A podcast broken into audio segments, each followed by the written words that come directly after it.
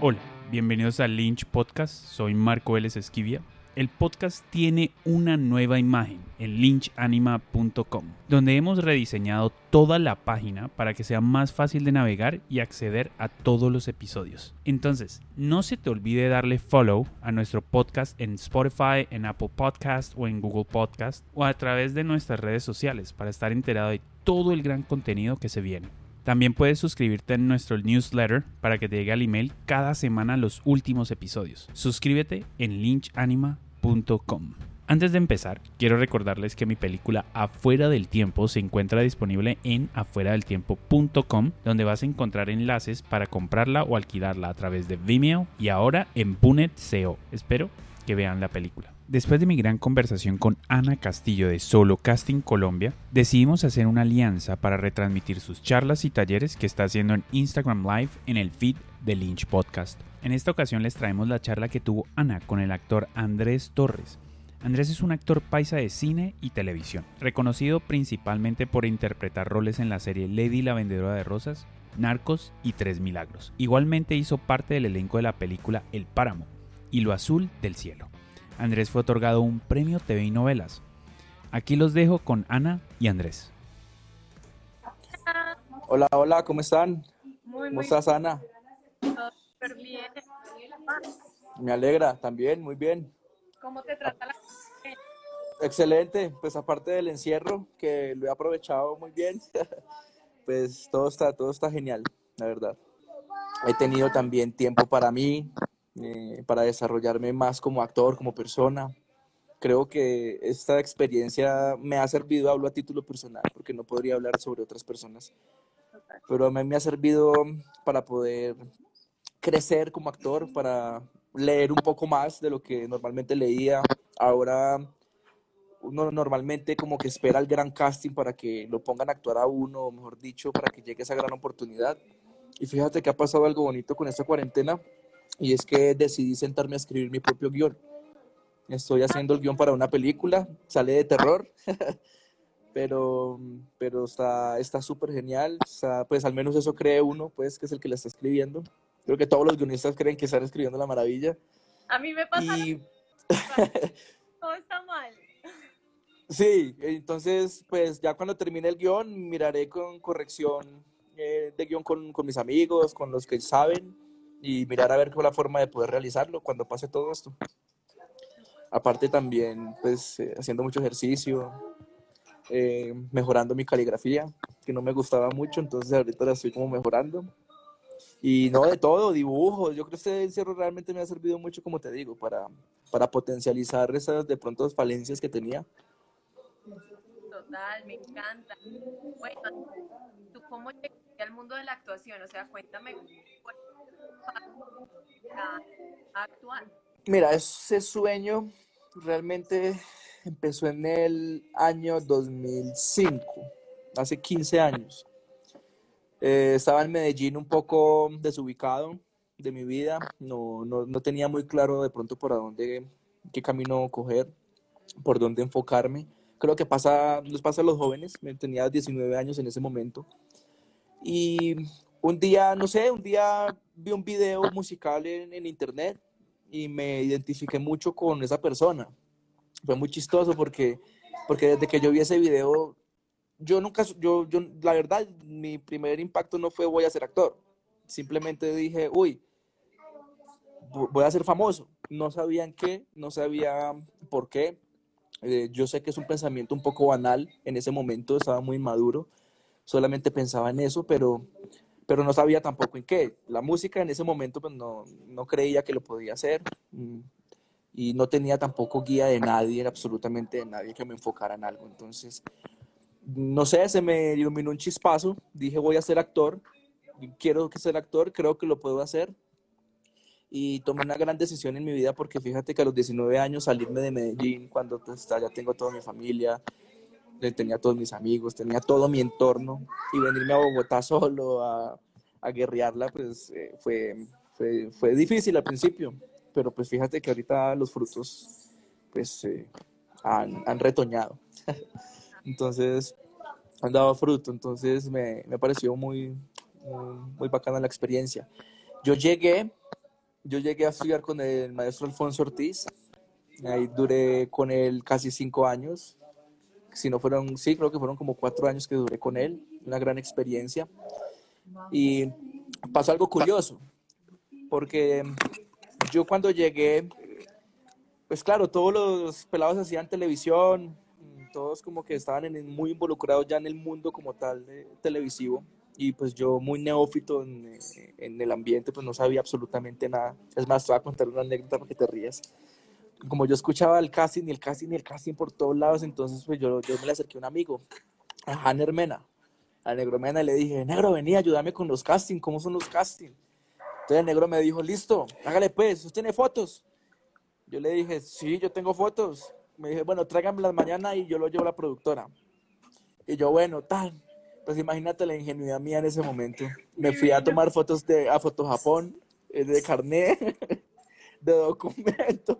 Y, me, y yo llegué con esas fotos en mi bolsillo. Entonces me dice el negro, ¿y la foto ya llegaste? Y yo, sí, voy a mirarlas. Y se las mostré. Y la risa que le dio al negro, me, yo me Ay, acuerdo que no no. paró como en dos horas. ¡Guau, guau, guau, guau! ¡Guau, guau!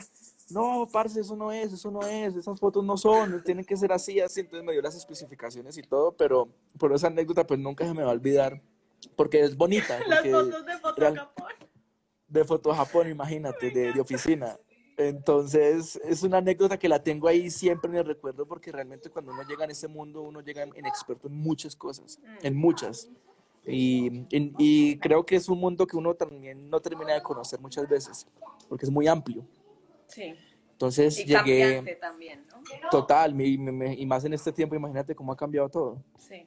Entonces, eh, llegué en esa época con esa anécdota y realmente yo no, yo no llegué a actuar, yo llegué fue a, pues, a trabajar como todo, como cualquier persona. Yo me acuerdo que mi primer trabajo fue en los buses, no, no vendiendo nada en los buses ni nada, que no, que no se vaya a malentender. Me contrataron de, de modelo de protocolo. Me acuerdo que había un evento en los buses donde repartíamos un jarabe para la tos, pero nos habían contratado como actores. Entonces éramos una tropa de tres eh, y yo me acuerdo que nos subíamos y actuábamos un sketch, un pequeño, una pequeña escena donde tosíamos y todo. ¿Qué tienes? No, que tengo tos y mejor dicho, y regalábamos pues el jarabe a toda la, Que no vayan A a, hacer eso en estos momentos. por favor. Y, y ese fue mi primer trabajo, fue muy bacano porque ahí empecé a, a tener dinero para pagarme ya el estudio y eso, entonces pues así fue como mi, mi empezar. Eh, hice mucho evento de protocolo al principio porque pues era lo que me sostenía. Claro. En- La, tel- la televisión llegó el primer trimestre de haber estudiado con Alfonso Ortiz. Me acuerdo que, me, que uno novato y veces no entiende muchas cosas, pero también la, la pasión lo lleva a uno a repartir hojas de vida y a estar ahí, ahí, ahí, Sí. intenso pues con todo el mundo. Y recuerdo que mm, lle- llevé una hoja de vida cuando en ese momento colombiana de televisión hacía Padres e Hijos. Y, y me acuerdo que al, el día de la muestra del trimestre donde Alfonso, el día final, ese día me llamaron cuando estábamos haciendo la muestra teatral, me llamaron que había quedado en un casting. Era un capítulo, pero por Dios, pelado de. Medellín, venirse a la gran capital, al gran sueño de ser actor y que te llamen al tercer mes de estar estudiando, así sea para hacer una escena, créeme que eso fue una gran motivación en mi vida. Yo dije, y no me, y no me da pena decirlo, yo, eh, Mm. lo hice y, y me bloqueé, me fue malísimo, no sabía nada. Eh, Ahí fue donde empecé a conocer el mundo real de la actuación. Porque hay muchas personas que creen que es simplemente pararse ahí y hablar. Y, y no, hay que, hay que saber hacerlo. Todo arte tiene su, Sí. su técnica y tiene su desarrollo. Y mira que eso es muy importante que lo cuentes también porque a mí hay muchos chicos y chicas que me escriben a esta página pensando que yo soy una agencia, una productora y son, es que yo solo necesito la oportunidad. Y yo les pregunto que ya has estudiado algo, como has hecho teatro, ¿qué, qué has hecho? No, no, no, no, no, es que yo sé que yo soy muy talentoso, yo sé que yo puedo. Y es que no es solo saber que uno tiene el talento sin haberlo eh, puesto a prueba, o sea, sin haber en verdad intentado algo, sino, o sea, es todo estudiar bien el arte y luego empezar a conocer la industria, porque es que uno jura que uno está listo para su protagónico ya. y vas y haces un capítulo y te jodiste mal, entonces es también eh, aprender a amar el proceso y a saber que el proceso está ahí por algo también, ¿no? Claro, total, totalmente de acuerdo. Y pues esa anécdota que te cuento que me fue mal en esa grabación Mm. no fue la única. Realmente para, para que a mí me fuera bien en las grabaciones, o al menos yo sentirme cómodo, bien, relajado, sin miedos, pasaron muchos años de capitulear y de capitulear y de capitulear porque hice capítulos en todos lados, cómplices, pocholos, tubos estéreo, vecinos, em, mejor dicho, eh, toda novela de Caracol que había, yo estaba capituleando. Pero Hasta- también muy lindo esta- es saber que, que no te bloquearon, o sea, no fue que entonces la, no te fue bien en esa No, vez te y, cuento. pudiste seguir. ¿O sí? Pero ¿Te bloquearon? cuento, es que allá va el, allá va el cuento. Ay, Dios mío, no, espérate, ya. Ponle cuidado. Entonces empe- empecé a capitular, a capitular. Claro, pasa un fenómeno eh, cuando uno está estudiando y es que como uno ya empieza a conocerse con el grupo y entonces a uno ya no le da pena con ese grupo y uno, uno dentro de ese grupo como ya lleva años, entonces ya uno como que coge cierto estatus. ¿Estatus de qué? No sé, de estar ahí. Entonces yo me acuerdo que alguna vez llegó un manager a la escuela y, y pues em, que dijo que quería representarnos y tal. Entonces yo fui, fui con él y sí, me dio la oportunidad. Me acuerdo que fue el primer tubos estéreo que, que grabé. Eh, fue el número 13, si no estoy mal. Imagínate en el que van. No, no sé ahorita en qué irán, Wow. pero yo hice el número 13, empezando con Catarina Aristizábal, con, con, pues, con el primer combo. Y resulta, yo ya había hecho capítulos, pero, pero como te digo, eran una, una frase y ya, o sea, no nada, nada, nada más allá. Pero este capítulo yo era el protagonista, o el antagonista, bueno, era uno de los principales. Tenía muchas escenas. Y recuerdo que me tocó con un compañero de la escuela, pero, pero nos fue tan mal en esa grabación. Yo me acuerdo que él sudaba, me hacía sudar, se bloqueaba, me bloqueaba, nos bloqueaba. No, mejor dicho, eso fue un ping-pong, todo mal. Eso fue una bola de nieve donde, donde todo se nos venía encima. Recuerdo una anécdota de esa grabación que nunca se me va a olvidar. Que, que yo estaba, yo estaba así, eh, digamos que yo estoy acá, ¿cierto? Em, y yo lo único que hice fue cambiarme de pie y, y quedé así. Pero pues yo no sabía. Cortaron, yo, yo decía, pero ¿por qué están cortando? Se me vino el camarógrafo, me dijo, hermano, usted no ha estudiado que si usted está así y se me cambia el pie, se tapa, no lo van a ver en la casa.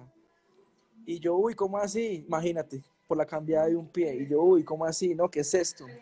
Entonces, me acuerdo que esa grabación sí me fue tan, tan, tan mal que, que me vetaron de Caracol. Al menos en, en eso que era tu voz estéreo, en ese punto, que para mí fue fatal Claro. porque ya llevabas, ya llevaba ratico estudiando, llevaba como cuatro años estudiando, y que te veten en una grabación de, de tu voz, yo, no sé, ya a mí se me cayó el mundo, yo dije, uy, Claro. no sé, yo no, yo no sirvo para esto, me voy otra vez para Medellín, eh, se me arruinó el sueño, no, no hago, no, no, pues era como en, ese, en esa ingenuidad también que, que tiene uno al principio de que eso es la gran puerta y eso es lo único que existe y eso es, entonces mi mente se cerró. Dije, ya se me acabó mi carrera.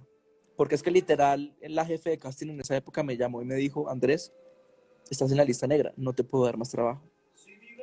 Y yo, ok, ok. Yo, entonces, yo dije, bueno, pues me devuelvo para Medellín, empezaré algo por allá. ¿Qué no me dejó de volver? Dos grandes amigos de mi vida. Eh, Claudio Cataño, un gran actor, eh, amigo de, de- desde el primer día que empecé a estudiar actuación hasta el día de hoy. Lo admiro totalmente. Que fue el que me dijo, hermano, no sea bobo. Eso es una puerta muy pequeña y su, y su talento es muy grande, viejo. Siga desarrollándose. Es más, vámonos a estudiar para otro lado. Y nos fuimos para otro lado, donde ese otro gran amigo que, que, que lo conocí en esa época, que fue Tavo Sierra, que también me, me motivó muchísimo y me dijo, "Ah, André, Dios, eso no es nada, todo nos pasa, eso cualquiera se puede bloquear. Lo que pasa es que no puedes parar, no puedes parar de estudiar, no puedes parar de desarrollarte. Si tú paras en este momento le estás dando el gusto a todo el mundo y no lo debes hacer. Entonces, fíjate lo, lo, lo, lo que pasó. Entonces, recuerdo que pasó un año después de esa, de, de esa vetada de Caracol, pasó un año yo desarrollándome, haciendo teatro, pues, en la escuela, siguiendo formándome como actor, haciendo, haciendo, haciendo, haciendo eventos de, de- de protocolo eh, Sí. paralelo a eso. Y al año, me acuerdo que al año me llamó la misma señora, en ese momento jefe de casting, y me dijo, Andrés, te voy a dar una oportunidad. Y yo, uy, parece eso fue como... Es que es más, apenas me llamó le reconocí la voz. Yo dije, hola, ¿cómo estás? Iba en un taxi con Claudio. Y ella me dijo eso, te voy a dar una oportunidad. Y no te imaginas la felicidad tan grande que a mí me dio en ese momento. Yo dije, wow, Dios, bueno, esta vez no la voy a desaprovechar. Obviamente no me dio un protagónico, me dio un personaje corto, como de cinco escenas. Era un punqueto, sí, que está en mi primer reel, por ahí en YouTube está eso. Sí. Y, y llegué en película. Llegué, llegué con una cresta, llegué con el pelo tinturado, todo punqueto, con, con los are- aretes, no, Piercings. ganchos de, de, de ropas Ok. eh, de- aquí en dos. Todo en película, mejor dicho. Ok. Y me fue bien. Llegué, lo hice muy bien, o sea, me sentí muy bien, me sentí cómodo, no me dieron nervios, sé que lo hice bien. Y recuerdo que al otro día, después de la grabación, me dijo, oye, eh, me hablaron muy bien de ti. Eh, puedes pasar por, por, por otro libreto el otro mes. Y yo dije, wow, ya, ya, descansé, ya, ya se me abrieron otra vez las luces, se me abrieron las puertas y después de eso, Ana, no he parado. De, y no es de pretensión ni nada, es que simplemente de verdad no he parado de trabajar. Imagínate que te hubieras devuelto. Claro, no, total. Y, Wow. y pasa algo muy curioso porque yo también doy talleres de actuación a través de mi experiencia. Y la mayoría de los actores que a mí me llegan de, de, de otros lugares llegan muy, ¿cómo decirlo? Destruidos psicológicamente porque o los tratan mal o les dicen que son malos o que no pueden y ellos se lo creen. Y aún así ellos insisten, pero, pero en el fondo le dicen a uno es que yo soy malo. Y yo, pero si te crees malo, ¿qué haces acá? No. Y entonces yo lo que trabajo mucho con los actores es eso, la psicología, porque sí se puede. Si yo pude, eso, eso- eso suena una frase de cajón, pero si yo pude, cualquiera puede. Yo soy un pelado de Medellín, normal, de barrio, me pegaron un tiro a los 15 años. Eh, yo pude haber sido otra cosa, pero no lo quise, Sí. porque mi ser no es así, mi ser es, es de otro- es- tiene otro color. Y, y pues gracias a Dios lo he podido demostrar a través de mi trabajo. Y mira que también es una cosa de esas que dicen todo pasa, que tú estabas diciendo, no, ya se me cerraron las puertas, o sea, ya no, no voy a lograrlo más, ya esto fue. Y, y no, o sea, hubo una segunda oportunidad y de esa segunda oportunidad seguiste adelante y todo pasa, o sea, no nos podemos quedar como en ese momento, porque yo creo que todo artista tiene ese tipo de momentos, ¿no? En donde te ponen a prueba, a ver si usted sí quiere esto de verdad, a ver si usted en verdad va a poder vivir con esto, y a veces son muchos momentos, a veces no es solo uno. Entonces, qué lindo que no te devolviste porque no me imagino qué hubiera pasado No. si hubieras devuelto, o sea, No, no, no, no sé qué hubiera pasado, no sé qué hubiera pasado, no tengo ni idea, pero, pero lo que sí sé es que hubiera sido algo totalmente diferente, hubiera sido otra vida totalmente diferente. Y lo más bonito es saber que los sueños que uno realmente tiene y se pueden lograr, se pueden lograr, se pueden lograr a través del trabajo y de, la disciplina, porque la disciplina no se equivoca. Eso. Andrés, y de todos los proyectos que has hecho en todos estos años, ¿ha habido uno que te haya retado más, que, te- que haya sido, bueno, acá nos contaste un giro de vida importantísimo, pero ¿han habido otros que, que te hayan volteado todo el mundo al revés? Yo creo que cada proyecto que ha llegado a mi vida me ha volteado en, en ese momento de mi vida, porque ha sido cada vez como un escalón, un escalón, un escalón, como, como te digo desde ese principio de pasar de, Sí. de de pronto estar vetado, de pronto que mi trabajo no guste, a empezar yo mismo a enamorarme de mi trabajo, a saber que sí se puede, a um, pasar de hacer capítulos en todos lados a pasar a hacer reparto y, y después antagonizar, como que cada proyecto viene con algo muy bonito y cada proyecto siempre me ha dado eh, aportes en mi vida y en mi actuación. Pero pues si me, si me preguntas realmente un proyecto que me haya marcado, marcado, marcado en mi vida, creo que tengo dos.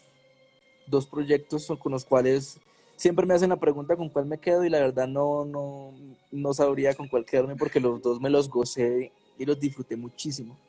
Y es, es El Patrón del Mal y La Vendedora de Rosas, que fue con el que me gané el premio.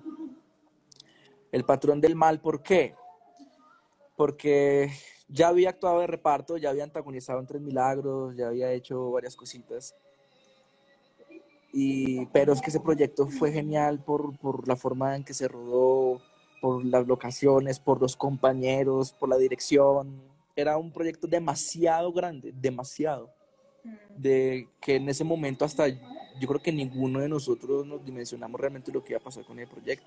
Fíjate, fíjate que hasta hoy en día la gente todavía la ve, todavía me escriben de muchas partes del mundo que mi personaje, que el topo, que el topo, que el topo. Entonces, ese proyecto, por lo que causó a nivel mundial, eh, lo tengo ahí como, como entre uno de mis tops, obviamente, y pues por lo que, por, lo, por haber podido contar esa primera vez la historia de Colombia, porque fue la primera vez que se contó.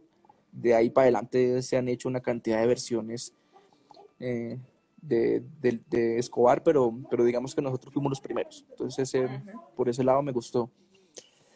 Y la vendedora, porque mm, bueno, porque a pesar de que el personaje también tenía esa línea actoral de, barrio, de bala y eso, pues era el novio de la protagonista y tenía realmente como sueños, o sea, tenía como...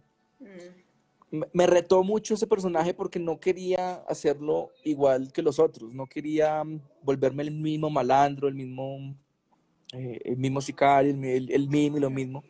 Y pasó algo curioso que pudo haber sido ventajoso o no, no lo sé, pero yo empecé a grabar fue a la mitad de la serie, no al principio. Entonces cuando yo llegué a grabar, yo vi a todos los personajes ya montados, entonces todos estaban de barrio y todos, y yo dije, ok, ok, acá, acá no, no me puedo pegar a ellos. O sea, yo tengo que de alguna forma que darle el giro a, a, a mi personaje y a esta historia porque si Lady se enamora de mí, no es por, por, porque este man es igual a ellos, es porque es diferente a, a, la esencia de ellos. Entonces, lo abordé, no sé si se ve así, pero lo abordé desde, la, desde una perspectiva de papá. Fabián era papá. No, eh, es obvio, pues era el novio por la historia, pero, pero, pero mi psicología era, es el papá. Voy a ser el papá de esta niña la tengo que mm. cuidar, tengo que ser el, la, figura a seguir, tengo que ser ese ídolo de, para Lady. Entonces, yo sabía que, que si me iba por el lado barrio-barrio, pues sí, iba a ser uno más de, del combo, pero si de pronto cambiaba esa psicología y me iba por otro lado, pues el personaje de pronto cogía una forma bonita y, y le pegué, fue bacano, no, tampoco nunca pensé lo que, lo que iba a causar con ese personaje. Obviamente, pues uno trabaja y, y uno en el fondo no quiere pegarla, obvio. Pero, pero ese fenómeno que pasó con Fabián, yo no me lo imaginé. Yo, eso, me, eso apenas salió esa novela, wow, eso fue increíble. Todas mis seguidoras en Instagram son mujeres. El 83% de mi Instagram son mujeres. Porque aman a ese personaje. Mm. Entonces, ese personaje también me, me llevó a, retarme, como te digo, como actor, porque, porque siento que me retó. Y, y había, me pasó algo curioso, porque, porque siempre tuve ese discurso de que los premios y eso son rosca. Y, y, siempre, y siempre desprestigié, eh, eh, por ejemplo, el premio que me gané, antes de ganármelo siempre lo desprestigié, siempre decía como que ah, eso es rosca, ah, eso, es premio no. Ah". Claro, nunca me lo había ganado, entonces pues hablaba desde la frustración de pronto. Y me pasó algo curioso porque entonces salió la novela y, pues andando, andando, cuando que prenominación, porque antes de la nominación es una prenominación, entonces, uy, qué prenominado, y yo, uy, ¿cómo así? Entonces mi nombre ahí, yo dije, uy, ¿qué es esto? Y yo, ah, bueno, bacano, pues, pues, me están viendo, pues bacano porque no es tanta rosca como pensé. Mm. Cuando después de, la, de esa prenominación llegó la nominación ya oficial y también estaba yo ahí, también estaba mi nombre. Yo dije, uy, espera, ¿esto, es, ¿esto qué? Entonces ya uno empieza a transformar y a, y a decir, tanto que desprestigié yo esto y la vida me lo está dando. Em, mm. entonces fue muy bonito poder como tragarme las palabras, eh, porque como te digo, hay veces uno habla desde la frustración, entonces uno desprestigia lo que uno no puede tener. Y cuando veo eso, cuando veo mi nombre ahí, yo dije, ah, esto pues, me rosca, o sea, esto es de verdad, la gente me está viendo, el público me está viendo y, y, pues la industria me está viendo. Yo dije, ¿qué es esto? O sea, fue muy loco. Y, y, fui, fui a los premios porque yo dije, bueno, pues fui nominado. Entonces ya, ya uno empieza a montar en la película, entonces ya uno empieza a decir, no, pues bacano, ya uno empieza a sentir bien. El discurso. Claro, ya, no, el discurso, como te digo, no hay que escupir para arriba nunca. No hay que escupir para arriba, no, no, no hay que desprestigiar nada porque realmente de lo que sentí cuando recibí ese premio en la mano fue algo genial, genial, o sea, no, fue uno de los mejores momentos de mi vida, te lo puedo decir. Cuando, cuando dijeron mi nombre ahí, el ganador es Andrés Torres, no, no, no sabría cómo explicarte la sensación, una sensación de satisfacción, una sensación de creer en mí, de, de pasar de, de cuando pensé todo eso, uy, y, a mí que me habían vetado, para si yo aquí parado recibiendo eso. Fue una sensación increíble, increíble, increíble. Y me motivó mucho para seguir adelante. Me motivó demasiado. ¿Y qué pasa después? O sea, ¿los premios en verdad sí te abren más puertas? ¿O cómo funciona eso, especialmente en una industria como la colombiana? Pues mira, en mi caso, yo creo que todo siguió igual. Okay todo siguió igual. Lo que sí cambió fue la confianza en mí mismo, saber que el mm. público le había, me había, me había como, como aceptado y creído pues todo, todo mi personaje. Entonces, te digo igual es porque pues hasta ese punto yo vengo muy bien, ¿sí me entendés? sí. Pues, yo trabajo, trabajo y trabajo, trabajo hasta el día de hoy no me ha faltado. Es más, ahorita estoy haciendo un proyecto que se paró fue por, por, pues, por lo que está pasando. Sí pero desde los tres meses que llevo estudiando eso, como te dije, pues he tenido la fortuna de estar trabajando. El premio, el premio es, es como, como mi graduación, ¿sabes? Yo, a mí no me ha certificado ninguna escuela, eh, a mí me certifica la vida con ese premio. Entonces, creo que ese premio es la certificación de actor. Es, es, es ese, es esa graduación, es ese es ese creer en que se puede lograr eso y muchas más cosas. Y pues también abrió mi mente, Ya. Total. Y hablemos entonces de, de casting, porque entonces para seguir trabajando significa que has pasado muchos castings. ¿Cómo manejas tú los castings? ¿Cómo manejas los nervios, la creación de personaje? ¿Cómo es ese proceso para ti? el casting, el famoso casting. Sí, mira, en estos días estuve haciendo la cuenta y, he hecho más de 16 series colombianas. He hecho 6 películas y pues obviamente en todas he tenido que hacer casting. Yo creo que cada casting es diferente y los personajes se abordan totalmente diferentes. No puedo decir que tengo una estructura con la cual abordo todos mis personajes porque no todos los personajes se pueden abordar igual. No se permite. ¿A qué voy? hay personajes que, que, de pronto no tienen una gran historia, son de pronto eh, capítulos, entonces no te dejan desarrollar una historia como tal, entonces no te permiten desarrollar mucho más allá, pero bueno, estamos hablando del casting en especial, no, de la, no, no, no del personaje como tal. Mira, hay casting en los que he ido orgánico, te lo, te lo te soy sincero, pues, de los que yo leo y digo, bueno, esto lo puedo hacer eh, así, o sea, ni me aprendo la letra ni nada, simplemente me aprendo la idea y me monto en, en, la situación y a partir de esa situación improviso, sin miedo, no me da miedo, no me da miedo cambiar una letra, no me da miedo hacer algo diferente, no me da miedo romper una marca, no me da miedo. Pero hay casting donde si no sé, como que el solo leerlos ya me producen un cierto, cierta, ¿cómo, cómo definirlo? ¿Tensión? Eh, no sé, cierta responsabilidad. Hay otros donde, uno, pues como te digo, soy más espontáneo, pero hay unos donde digo, no, acá no puedo ser espontáneo. Mm. Al contrario, acá tiene que ser todo medido, tengo que saber qué hacer, dónde hacerlo, cómo hacerlo esto lo, esta acción la voy a hacer en este momento. Entonces todo va como mucho más calibrado, por decirlo de alguna forma. ¿Y qué ha pasado? Pues que he ganado personajes con los dos cast, tanto orgánico, así pues de, de improvisar, y el, y el personaje también montado también me lo he ganado. Y como, o sea, ¿cómo es para ti, digamos? O sea, tú dices, no me da miedo romper las cosas, pero ¿tienes esos nervios y esas inseguridades antes de llegar al casting? ¿O ya no te, no te sucede? Te, te voy a ser sincero, te voy a ser sincero. Hay casting donde sí, sí siente uno cierta, cierta tensión, no te voy a negar que no. Eh, no he podido descifrar el por qué, no, no, no lo he podido descifrar porque hay otros donde llego totalmente relajado. Mm. Y hay unos donde, donde sí uno siente cositas, uno siente como, como ese, esa tensión, mm, ya la controlo, no es como al principio que me ganaban los nervios y hacía unas barbaridades. Ahorita puedo sentir de pronto nervios, pero lo controlo. Soy mucho más consciente de, de- de que no se pueden ver, Mm. pero sí, sí hay otros que no. Mira, eh, a mí me pasó algo, yo, yo siento que desde el páramo, desde que yo hice el páramo, la película, a mí mi vida actoral cambió muchísimo, porque yo no siento nervios cuando grabo. Como te digo, Mm. hay ocasiones sí, hay ocasiones donde sí, sí siento. Hay actores que te hacen también vibrar, ¿no? Hay directores que también Sí. te hacen sentir, hay, hay, hay, personas en general que te hacen sentir ese tipo de cosas, y hay otros que no.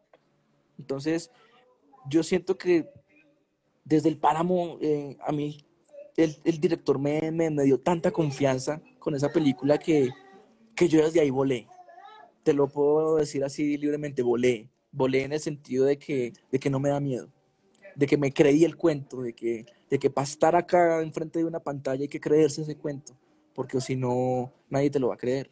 O si no, lo que va a salir son nervios. Entonces va a quedar uno es como deformado ahí en cámara porque empiezan a salir tensiones, empiezan a chuparse los labios, a sudar, a mirar para otros lados, a hacer una cantidad de cosas que a la hora de la actuación pues no van a, no se va a ver creíble. Cuando de verdad estás tranquilo, cuando estás con un buen ritmo, tu respiración normal, no agitada, en fin, ese tipo de cosas ayudan para, para, para estos personajes, el estar tranquilo y relajado. Bueno, y cuando ya tienes, o sea, tú nos contabas que tienes un proceso distinto con cada personaje, pero digamos, ya cuando tienes el personaje, ya cuando sí te tienes que aprender las líneas y todo esto, ¿tienes algún análisis de texto que va acompañado o Claro. cómo, cómo abordas los personajes? No, total, claro que sí. También depende del proyecto. Por ejemplo, el Páramo fue muy espontáneo. El director nos dejó solamente leer el guion una vez en conjunto, pero nunca nos dio guion. Él leía la escena en el, en, en- en- a la hora de rodarla y, y, y háganle, ¿sí me entendés? Entonces, no había nada prefabricado, no se podía, no teníamos guion. Entonces, mm, hay proyectos de esos donde pues de- sí existe esa posibilidad de, de ser un poco más orgánico, de, de poder experimentar más esa improvisación y ese estar en escena. Y hay proyectos, por ejemplo, como, como, como en Garzón, eh, Garzón Vive, donde el director sí exigía al pie de la letra, donde exigía cierto tono de voz, donde exigía unos parámetros que si te salías de ellos, pues cortaba simplemente y te decía, oye, Mm. ¿qué pasa? ¿No, no estudiaste? ¿No aprendiste nada? Entonces, es bonito poder entender todo esto, porque es que no hay una forma. Cada director tiene su forma, cada actor tiene su forma, es simplemente llegar a acuerdos y, y- y- entenderse y dejar un poco el ego al lado, porque si yo voy con ego, si voy con, a un casting ya prefabricado, entonces yo, yo como actor digo, no, es que este casting tiene que ser así, yo me voy así, yo me pongo la gorra así, y llegas allá y el director te dice, oye, no, quítate la gorra, y uno empieza, no, pero ¿por qué? Es que yo ya tengo mi gorra. Oye, ya, escucha, el director ya te dijo que te- no seas bobo, quítate la gorra. No, eh, el actor tiene que ser una plastilina, tiene que ser moldeable, pero macizo. Que pegue duro, pero pues a la hora del té que el director te, te pueda moldear y pueda decir, no, es que acá te necesito un poquito más delgadito, acá te necesito así. Entonces, tenemos que tener esa virtud. Porque si vamos ya prefabricados, te lo aseguro, pues que, que, que- que es, que es muy jodido. Hay veces, yo he tenido eh, proyectos donde el director literal coge el libreto y hace esto. Bueno, muchachos, ¿qué vamos a hacer? Entonces, usted, si usted va prefabricado, vas mal porque ya no estás Mm. dispuesto al juego. Ahora, también hay que estudiar la letra, no estoy diciendo que no. Ojo, yo voy con la letra, yo voy con todo, pero pues voy como una plastilina, como te digo, me puedo moldear. Tener esa flexibilidad. Ajá. escucha. Es vital. Es vital. Es vital. Bueno, y Andrés, o sea, tú llevas ya un tiempo en la industria y todavía te falta un largo tiempo más para seguir haciendo grandes personajes y grandes Gloria cosas. a Dios. Pero cuando todo, digamos, cuando ya todo llegue a su fin, ¿cómo te gustaría que te recordaran? ¿Cómo qué tipo de artista? Uy, yo en ese sentido sí soy bien, no sé si decir irreverente, porque hago muchas cosas. No me gusta simplemente actuar. Y, y ahorita más en esta época pienso en ese sentido, porque yo digo, yo en esos días le decía yo a mi mujer, yo, amor, ¿tú te imaginas donde yo solamente fuera actor? ¿Qué sería de mí en este momento? Gracias a Dios hay otras virtudes, gracias a, gracias a, a Dios hay, hay otras cosas, otras posibilidades, no de pronto, pues para cambiar de carrera o algo, no, pero sí hay un, el actor debe ser como un abanico de posibilidades, debe tener varios talentos. Entonces, eh, ¿qué me gustaría que me recordaran como un gran artista? Porque es que un actor es limitado, un gran artista pues, es, es un abanico de posibilidades. Me gusta el canto, me gusta escribir, me gusta pintar, me gusta editar. Ahorita estoy engomado, eh, hago talleres de actuación. No soy maestro ni, ni profesor, no me interesa tampoco. Soy actor, soy un colega que le habla a través de la experiencia de las personas y, y gracias a esa experiencia ya llevo cinco años con el Centro de Entrenamiento Actoral y he podido decir, puedo decir perfectamente que, que hay, hay personas que han estudiado conmigo y han protagonizado después de eso. Puedo decir que hay personas que como yo los vetaron y después de estudiar conmigo están haciendo televisión. Con toda confianza lo puedo decir porque es verdad, no estoy mintiendo. Entonces, eh, nada como un gran amigo y, y que me recuerden como un gran amigo y un gran artista en general. Eso es. Andrés, y entonces tú hablas acá de los distintos talentos que tenemos que tener los actores eh, y el abanico de posibilidades. ¿Tú crees entonces que es una buena oportunidad crear nosotros nuestro propio contenido? Pero por supuesto, claro, pero claro que sí. Eh, es más, deberíamos hacerlo, porque yo ya, yo, he pasado, yo ya he pasado por varias facetas como actor. Y, y, y esa, esa fue una de ellas, ser actor. Y el ser actor de pronto te limitan ciertas cosas, porque si tú eres solo actor, estás esperando siempre una gran oportunidad, la cual probablemente no llegue o se demore mucho por llegar. Y entonces, ¿qué va a hacer uno? Dos años, tres años sin trabajar porque, porque, porque eres lo único que sabes hacer. No, Total. hay que escribir, hay que ser realizadores. Y si también quieren dirigir, dirijan. Mm, eh, si quieren pintar, pinten. Si, si- o sea, yo sí creo que, que debemos de hacer varias cosas. Yo sí creo, yo sí lo, lo tengo más que claro y, y mucho más en esta época donde, donde, por ejemplo, ahorita en la cuarentena, si yo no, si, si, si yo no tuviera otras posibilidades, yo en este momento estaría, quién sabe, haciendo qué cosa, porque imagina, yo cruzaba de brazos acá. Entonces, gracias a Dios, yo, ten- yo tengo el centro de entrenamiento actoral que lo fundé hace tres años, hace cinco años, perdón. Y como te digo, he podido sacar muchas personas, muchos actores a la luz, porque después de que han estudiado conmigo, han llegado achantados y después han podido trabajar, hasta más, han protagonizado en cine y en televisión. Y ese es el proyecto que tengo ahorita, porque ya sabemos pues que con todo esto, eh, todo está in- inmigrando como a, a, la- a lo virtual, al online, entonces eh, abrí lo que, lo que era el SEA presencial, el SEA a cámara, lo abrí virtualmente. Entonces voy a empezar a hacer talleres online. Mm, En mi perfil está la página, ce- Centro de Entrenamiento, www.centrodeentrenamientoactoral.com para las personas que quieran explorarla o que la quieran ver.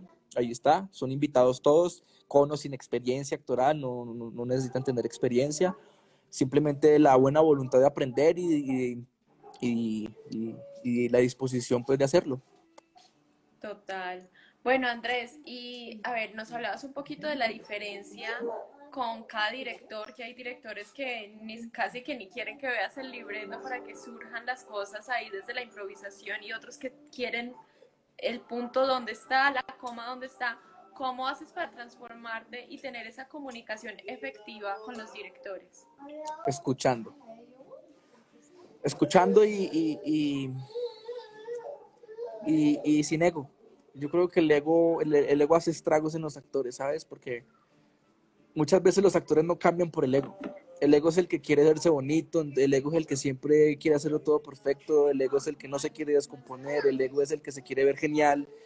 Y muchas veces los personajes no, no quieren nada de eso. Muchas veces un personaje no requiere verse bonito. Muchas veces eh, los personajes no, no hablan bien. Muchas veces el personaje no se baña.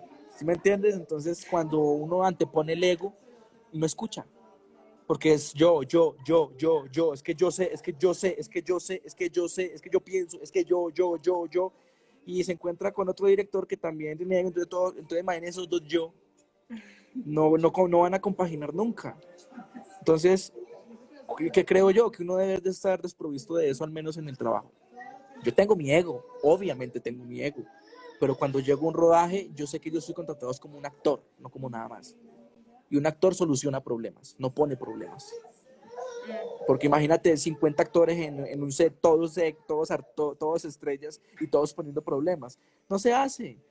Y si se hace, pues se, ven los egos actuando, no se ven los personajes. Y a mí lo que más me interesa es la esencia de los personajes, no mi ego actuando. De por sí, fíjate que en los dos personajes que te digo que me gustan mucho, eh, hay algo de eso, ¿no? De, fíjate que el, el topo yo lo hice cuando tenía 25 años y Fabián lo hice cuando tenía 29. Y son totalmente diferentes. Son totalmente diferentes porque, porque mi intención no era ni verme bonito siempre, nada, mi intención era ser el personaje. El, el, el, el topo es gordo, con bigote, pelo todo desarreglado. Fabián ya era otra cosita, que ya era un niño de barrio que se cuidaba más. Entonces, yo siento que, que, que es eso, es, es, es, bajarse del ego, aunque no es bajarse del ego de, de, de ser uno, un, voy a decir la palabra que la palabra es un huevón, no, es de, de saber escuchar y de, y de tener también las cosas claras de algún momento, de, en algún punto. Y no, no pelear con nadie, no pelea con nadie. ¿Y cómo saber hasta dónde llegar en esa co-creación de personajes, especialmente cuando no tenemos tanto tiempo de preparación previa? Eh, ¿Cómo lograr saber hasta dónde puedo proponer yo? Ok, ok, ok. Eh, yo siento que esos límites te los da el director. Eh, pero tú tienes que darle esos límites también. Porque el es bueno que el director no, no te pida de alguna manera, sino que tú le des. Entonces es una negociación entre el director y el actor. Hay actores que, yo digo mucho en mis talleres que hay actores de director y hay actores actores. ¿A qué me refiero con esto? Que hay actores que son muy buenos obedeciendo. Te lo juro, hay actores que llegan al C y son muy buenos, el director le dice siéntese acá y man se sienta. Eh, usted levante la mano acá, el man la levanta. Eh, pero a la hora de crear personajes se quedan cortos porque no tienen la capacidad de imaginación ni, ni de creación como para llegar a hacerlo. O les da miedo. Entonces creen que, de pronto yo estoy en una escena acá y si de pronto muevo este palo para acá, entonces ya va a ser un problema. Entonces son, como tiesos, se quedan ahí simplemente obedeciendo. Y pues la idea no es esa, la idea es fluir y ser orgánico. Y esos límites, esos parámetros, yo creo que se los da el director a uno. Yo he tenido escenas donde yo, yo, yo parezco un payaso cuando actúo. Yo saco cosas, yo, yo llego con propuestas, yo llego con peinados, yo llego con maquillajes, yo llego con acciones físicas, con mi vestuario, y el director es el que me dice, uy papi, esperen, de todo eso que usted trajo, lo que más me gustó es esto. Yo digo, ah, bueno, pero ya tengo por dónde, ya tengo una guía. Yo, ah, si le gustó eso, pues entonces el personaje de pronto es por este lado.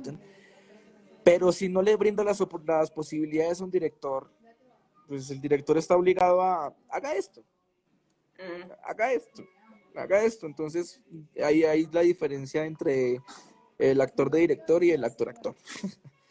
Creo, no sé si me entendieron. Sí, sí. bueno, y cuéntanos, o sea, estabas hablando un poco de los talleres online, pero ¿qué otras cositas tenemos en este momento los actores para poder seguirnos preparando desde casa? ¿Qué cosas, ¿qué cosas podemos hacer para seguirnos preparando? Muchas. Eh, no nos podemos descuidar con nuestro físico, hay que hacer ejercicio. No para volvernos vigoréxicos, ni, ni estar los más rayados del mundo, ni nada de eso, pero sí para estar bien para que cuando llegue y salgan, salgamos de esa cuarentena no lleguemos para todos inflados, quién sabe hacer qué, qué personajes. Ustedes sí nos tenemos que cuidar en ese aspecto físico. Em, la lectura, creo y soy fiel seguidor. El año pasado tuve un año intenso en cuanto a la actuación, ¿sabes? Eh, eh, con un grupo de actores eh, hicimos mucha lectura interpretativa, entonces ando mucho engomado con el tema de la lectura interpretativa, porque aunque acá en los castings no se implante eso, en Estados Unidos sí, creo que de alguna manera el casting es mucho más leído, de alguna forma, porque pues, al menos la información que le llega a uno acá y lo que uno lee en los libros es como eso, como que le dan el actor la escena y el actor la tiene que interpretar de una. Entonces, un factor vital para los actores es que sepan leer. Un actor que no sepa leer es, es como un futbolista que no sepa manejar su balón. O un, o un, corredor de Fórmula 1 que no sepa prender el carro. O sea, y, y sí, hay actores naturales, pero los actores naturales de alguna manera son limitados, porque solo sirven para eso. No, se, no tienen esa capacidad de transformación. Eh, escribir, Escribir estimula la imaginación. Hijo, mira, saluda, di hola. Hola. Em, escribir estimula mucho la imaginación, el desarrollo de lo que uno puede llegar a, proponer, a pensar, a sentir. Em, otros parámetros que, por ejemplo, que yo, pues eso sí, pues ya son plus, pues como, como los llamo. Em, yo ya estoy entrando, hace años eh, estoy entrando en el mundo de la realización entonces edito, hago efectos especiales. ¿Por qué? Porque el día que yo haga mi película la voy a editar yo. Porque no va a necesitar, o si la voy a necesitar, va a ser más como de, eh, de que me colaboren con su opinión, pero no, no dejarle de pronto el proyecto como tal a otro, o no solamente por eso, poder hacer sus propias cosas, no depender de, de, pues, como, como de nadie. Y y poder desarrollarlo de uno, que si uno tiene una idea, pues al menos uno pueda escaletear un proyecto en, una edición. Ahora, te digo algo, Ana, tú no sabes lo que he aprendido como actor editando. Porque los actores no tienen, bueno, una cosa es el actor Andrés Torres antes de la edición y después de la edición. Los actores no tenemos la conciencia de actuar muchas veces. De la continuidad. De la continuidad. En serio, ¿no? Y más en los talleres que hago a cámara, como yo los edito, me parece muy intrigante el hecho de que un actor, listo, vamos a hacer tres planos, muchachos. Vamos a hacer el general, el medio y el, y el cerrado. Entonces, en el general, eh, no sé, por decir una exageración, están así. En el medio se les olvidó y están así. Y en el cerrado. O con el pelo. Y, con el pelo que el, el, cabello para las mujeres es bien jodido. Bien jodido ese tema. Pero fíjate que una cosa de esas que si uno no sabe de edición, uno no, como actor hay muchas veces uno se le van ese tipo de cosas. ¿Y qué hace el editor? Pues si no tiene todo el material o deja un plano, pues para no embalarse, porque no puede pegarlo o muestra a otra persona. O muestra al otro personaje. O se arriesga, como he visto muchas veces, que también se arriesgan a que el ojo de pronto no ve y uno no percibe eso, pero, uno que sí sabe, uno sí lo percibe. ¡Ah! Ahí no metiste la mano donde no era. Entonces la edición, la edición puede ser una bobada, pero, pero, pero no, o sea, es una cosa gigantesca y yo creo que todo actor debe, debe al menos entender el concepto de la edición. Porque... Y realmente también con un buen editor normalmente no hay malas actuaciones, porque ellos saben qué pedazo poner que va bien con la historia y que en verdad sí, claro. actoralmente. Total, total. Igual un proyecto ya editado, o sea, salva una mala actuación, eso sí es verdad pero pues no es el hecho, el hecho es que la actuación de unos se potencialice a, la hora de la edición, que digan, oh, y le ponen la, la, música a uno, y le ponen el color, y le ponen los planos, y le ponen, uno y dice, mierda, ¿qué es esto? ¿Cómo, así, así actué yo. ¿Qué te muchas veces, claro, porque entonces muchas veces la gente dice, uy, como actué bien en esa escena, y lo que no saben es que lo que está generando es la música. o, o, o, o, la misma historia el hecho de que, de que un proyecto sea número uno no quiere decir que seas el actor número uno. Mm. Estás de buenas que estés ahí. Y dale gracias a Dios. Pero muchas veces la gente confunde eso. Ustedes están en un proyecto número uno, entonces se creen los mejores actores del mundo. Y créeme, si alguien se cree el mejor actor del mundo, su mundo es muy pequeño. Total, total. Bueno, ya nos quedan unos pocos minutos como para ir finalizando.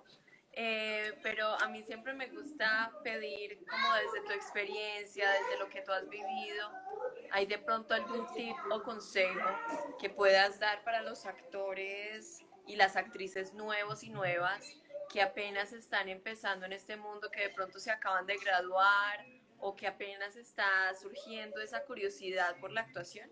Que se inscriban a mi curso. no mentiras, eh, les voy a regalar ahí algo, pues crean en ustedes. Crean en ustedes. Si ustedes no se lo creen, no se lo va a creer nadie, porque los nervios se notan en cámara. Cualquier gesto que salga, cualquier cosa, eh, a mí ya, yo leo, yo, yo soy, yo leo un actor cuando está nervioso. Yo lo leo, yo de uno lo leo, yo lo tengo clarísimo. Y lo leo desde que le digo pasamos la letra, ya desde ahí uno ya con sus microacciones, eh, uno sabe, uno sabe en dónde está. Entonces, mi mayor consejo podría ser ese, que, estén seguros. Equivóquense, así se vayan a equivocar, pero equivóquense bien, seguros. Eh, equivóquense por atrevidos, no por precavidos. Ese sería mi mayor consejo. Ok. Me encanta. Bueno, y algo que podamos ver de series y películas, algo que podamos leer de pronto en este momento de cuarentena. Ok, ahorita estoy con un libro muy bacano que es de animales a dioses, pero no es de actuación, pero si uno lo lleva a la actuación sí. Em, de Yuval Noah Harari, es increíble el proceso del ser humano en su evolución. Para los que creen y para los que no también, igual leanlo como ficción, como quieran. Y y de series, de, ah, los españoles me tienen matado, parce. Se los confieso, pues. Las series y las pelis españolas están muy duras. Élite me gusta mucho, ¿sabes? Me, me gustó ahorita que la vi, me gustó mucho. Me gustó mucho por su interpretación, porque no se ve novela, se ve serie, se ve cine, y eso viene desde, desde la interpretación. no sé si en España existan novelas o no, pero si tú pones una serie nuestra y una serie como, como Élite, eh, se ve una gran diferencia entre esas dos. Entre nosotros se ve mucho color, se ven tonos altos. Hola, oh, En cambio, tú ves una serie española y es una serie con tonos bajos, es una serie controlada, se ve de otra forma, se ve, se ve con otro tono. Y ese es el tono mío, ¿sabes? Esa es mi línea, eso es lo que a mí me gusta me gusta más, no sé si decirlo lo dramático, no sé si decirlo así, pero, pero me gusta más esa línea de actuación que no tiene tanto color, porque es que eh, tanto color eh, y todos en el mismo color, uno ve una serie y todo llega un punto donde uno dice uno hace eso, en cambio cuando te encuentras lo otro desde el, desde el tono de voz te atrapan desde los ritmos, uno dice, wow, acá hay otra cosa. Entonces, mm. eso no hay mucho. si nos ponemos a recomendar libros y pelis, creo que no terminamos. Ese tema es más extenso que la actuación. Total, ¿no? Y hay, hay mucho material muy bueno. Hay muchos eh, actores muy tesos para seguirle su carrera, para estudiar, para ver el cambio desde el principio de la carrera. si quieren ver a uno bestia, eh, bueno, tengo dos. Em, Christian Bale, eh, desde el punto de sus transformaciones físicas, de poder coger su cuerpo y hacer lo que le da la gana a ese carenalga, que me da rabia que sea tan bueno, porque llega a unos niveles a los que de pronto no sé si uno está dispuesto a llegar, o al menos no le ha llegado a uno el proyecto, porque es que también depende de eso, de, de, de, hay proyectos que no te exigen, me exigen. Hay otros proyectos que sí te pueden exigir a eso. Uy, no participa este proyecto, tengo que estar, tengo que bajar 20 kilos, listo, los voy a bajar. Pero, pero pues, eh, digamos que sí, eh, ese es uno de mis actores favoritos. Y, y otro es Daniel Day-Lewis también, que sus transformaciones son, wow, desde mi pie izquierdo, o sea, tú ves eso y tú dices, no, ese man está loco. son manes muy locos, son manes que de verdad, digo esos manes es porque de verdad llevan, llevan a la actuación a otro nivel. Yo no voy a decir acá que soy el mejor actor del mundo porque como te digo, no sería mi mundo muy pequeño y viendo esa cantidad de actores tan grandes y tan bestiales que existen. Pero, pero soy joven y sé que voy a llegar allá. Al menos tengo la conciencia de hacerlo. El punto es no tenerla. Y también creo que es importante en esas actuaciones también saber que no es solo el cambio físico, o sea, este tipo de actores no es solo que vayan a ser el mismo personaje pero con un pelo diferente, no, o sea, cambian sí, total. su corporalidad, encuentran como un timing diferente, una forma de hablar, o sea, va una personalidad completa y con ese cambio interno va un cambio interno. Todo, todo, todo tiene que ver, sí, su, su interior obviamente tiene que estar cargado para poder cambiar su mirada, para poder cambiar su tono de voz, su ritmo, pues toda su idiosincrasia como tal, su vocabulario. Tú los ves y, es increíble, o sea, uno puede ser, el actor promedio lo que hace es aprenderse la, la letra y ya, y baila bota ya. Y resulta que dice cosas que ni siquiera él diría porque las escribió el guionista. Pero hay actores que cuando interiorizan eso, son geniales. Te sacan otras palabras, te sacan otros, otras miradas, te sacan otros tonos, te sacan otros ritmos, te sacan otras formas de cuerpo, corporales, pues, te, te, te, llegan, te llegan. Y, y, pues la verdad, estamos jóvenes, eh, tenemos carrera por delante, eh, tenemos carrera de ahí para atrás también, pero como te digo, sé que estoy en un proceso de evolución siempre, siempre de evolución, siempre aprendiendo más aparte de que sí, la vida me haya otorgado un premio y me haya otorgado el poder trabajar en muchas series número uno de este país, yo sigo creyendo que estoy empezando. Que es, eh, es más, es cuando uno más tiene que estudiar, porque entonces uno se vuelve conforme o se vuelve cómodo y ahí no hay evolución, hay involución, que es, que es peor. O sea, mm. lo peor es involucionar. Eso sí, es, eso, sí, eso sí está mal. Bueno, ya queda solo un minutico, ya acá aparece el timer bajando los segundos, pero muchísimas, muchísimas gracias Andrés por compartir con nosotros, por abrirnos tu experiencia. Creo que aprendimos muchas cosas también de las segundas oportunidades y del crecimiento que uno puede tener como actor y que eh, ciertas cosas que nos pasan no nos definen ni definen nuestro camino. Entonces, de verdad, mil, mil gracias por compartir con nosotros y por estar acá. No, a ti por la invitación, a todas las personas que están conectadas desde el principio y las que apenas están conectando también.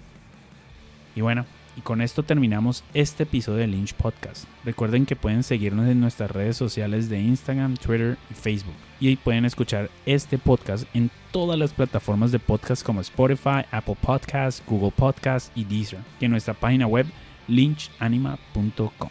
Mi nombre es Marco Vélez Esquivia. See you, amigo.